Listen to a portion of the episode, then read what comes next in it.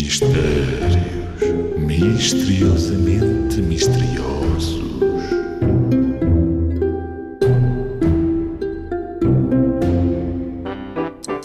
O que é que tem dezenas de cabeças, mas não pensa? O que é que tem dezenas de cabeças, mas não pensa? Estou baralhado. O que é que tem dezenas de cabeças, mas não pensa? Eh, já sei, já sei. Esta já sei. E a solução é.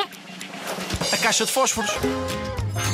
A parte com a pontinha vermelha que normalmente se raspa para que acenda chama-se cabeça. No entanto, como sabes, um fósforo não pensa, não é? Muito menos muitos fósforos juntos. Por isso, a caixa de fósforos é a resposta certa.